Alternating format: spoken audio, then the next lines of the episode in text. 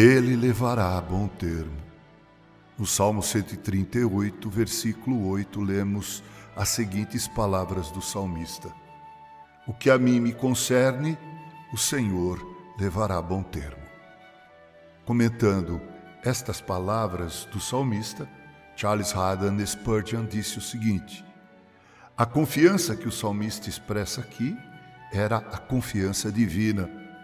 Ele não diz, eu tenho graça suficiente para levar a bom termo o que a mim me concerne. Minha fé é tão estável que não vai cambalear. Meu amor é tão caloroso que jamais esfriará. Minha resolução é tão firme que nada poderá movê-la. Não! Sua dependência estava apenas no Senhor, em Deus.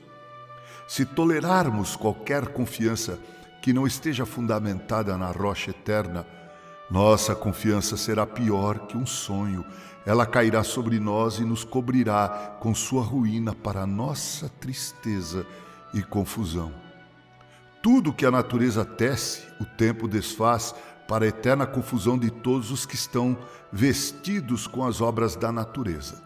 O salmista foi sábio. Ora, ele descansou sobre nada menos que a obra do Senhor. Foi o Senhor quem começou a boa obra em nós, e é Ele quem irá continuá-la. E se não terminá-la, nunca estará completa. Se houver uma costura que tenhamos que fazer por nós mesmos na veste celestial de nossa justiça, estaremos perdidos. Mas nossa confiança é esta: o Senhor que a começou, a levará a bom termo. Ele faz, deve fazer e fará tudo.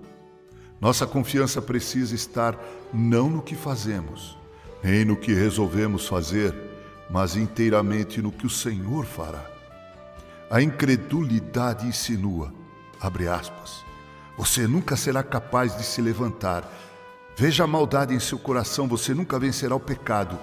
Lembre-se dos prazeres pecaminosos e as tentações do mundo que assediam você. Certamente será seduzido por elas e se deixará desviar. Fecha aspas. Sim, nós com certeza pereceremos se dependermos só de nossa própria força. Se formos navegar sozinhos com nossas frágeis embarcações sobre um mar tão agitado, podemos desistir da viagem em desespero. Mas, graças a Deus, ele levará a bom termo o que concerne a nós e nos levará ao porto desejado. Nunca somos confiantes demais quando confiamos apenas nele e nunca temos muitas preocupações quando temos tal confiança. Com carinho, Reverendo Mauro Sérgio Aiello, Cortesia Cordial Editora, Música, Literatura e Podcasts.